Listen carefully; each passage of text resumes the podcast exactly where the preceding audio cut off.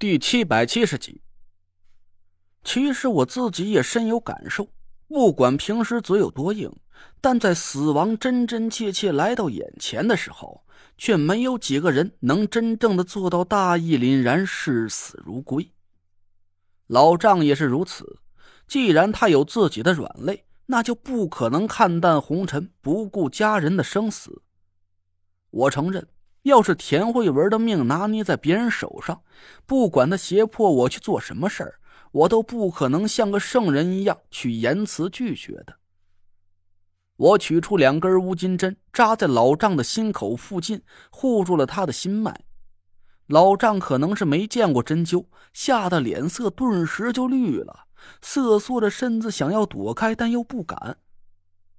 过了没多一会儿。老丈看他胸口上的伤口，鲜血渐渐停止了喷涌，这才惊喜的瞪大了眼珠子看着我。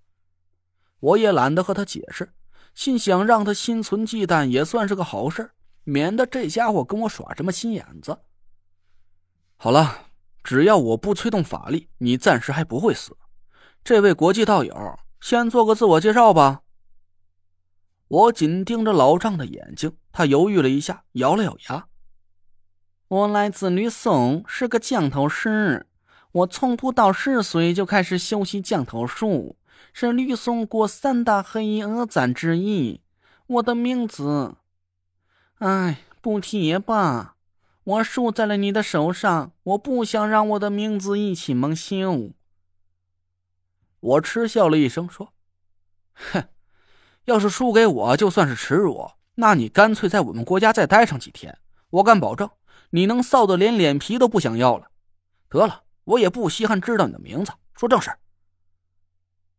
老丈让我这句话给呛得脸色一僵，干笑了几声，继续说道：“八个月之前，我的妻子和三个孩子突然中了一种很奇怪的降头术，他们四个人的肚子不停的鼓胀起来，每天傍晚七点钟都会不停的呕吐。”直到九点钟才会停止。我试了很多的解降办法，想要破解他们身上的降头术，却都失败了。唐果儿好奇的瞪着眼睛说：“你不是吹牛说你是你们村三个最厉害的降头师之一吗？怎么连自己老婆孩子的降头都解不开？”老丈低着头吭哧了几句，神色别提有多尴尬了。这种降头术真的很奇怪，我每次施法给我的家人解降，他们的情况就会更加恶化，每天都会不停的吐出钢针、虫子、蛇等乱七八糟的东西，肚子里还一直都鼓胀胀的，胃里像是有一块很大的石头。就这么过了两个月，他们的皮肤已经溃烂的不像样子。越来越多的虫子从腐烂的肉里爬出身体，眼看着就要活不成了。可我还是没有想到救他们的办法。我听得一阵头皮发麻，唐果儿更是捂着嘴跑到一边干呕了半天。刚才我吐出来那些恶心的虫子，就是你说的那种降头术吗？嗯。这些真降、冲降、蛇降和石降的法术，本来都是些很普通的降头术，我都会用，也知道破解的方法。可是每次我施法给我的家人解降，他们都会莫名其妙的中了另外一种降头术。我再继续给他们破解，却又会触发下一个降头术。我的眼皮猛地一跳，说。以马前子为君药，辅以臣药佐药，欲解其一，必中他毒。服者腰背不能直，手足相救而毙。哦，原来是这样，这就是你说的千机降。对他们中的就是千机降。你你也知道这种降头术的秘密？老丈的脸色突然狂喜了起来，他哆嗦着就想过来抓我的手。我一鼓眼珠子。他这才讪讪的把手缩了回去。刚一开始听到千机将这个名头的时候，我们的处境凶险到了极致，我也没来得及去多想。现在我听老丈说了一下这种降头术的症状，一下子就明白过来，这到底是怎么回事了。想必大家都听过南唐后主李煜的死因，他就是服下了一种叫做千机毒的毒药身亡的。关于千机毒这个名头的由来，一种说法是服了这种毒药的人，全身的神经剧烈收缩痉挛，身体会弓成一只煮熟的大虾的模样，模样像是一台织布的千机一样，所以被称为千机毒。而崂山严家的医书里。记载的却是另一种说法：千机毒的君药，也就是主要的一味药是马钱子，在服毒者毒发的时候，必须要先解掉马钱子的毒性，才能进行下一步的救治。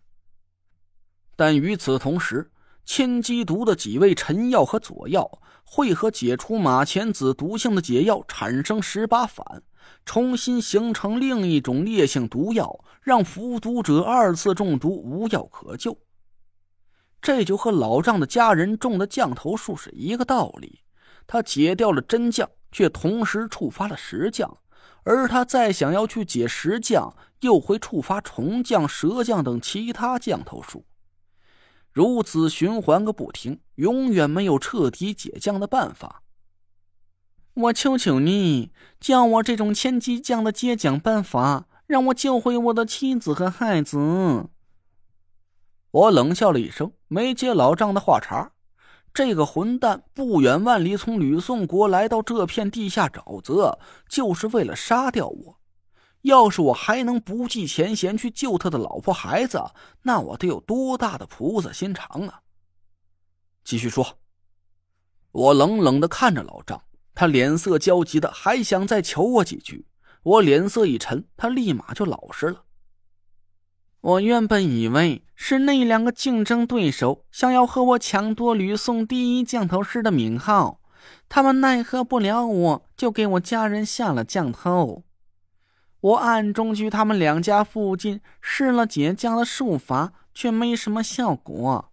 我没了办法，只能登门去拜访那两个人。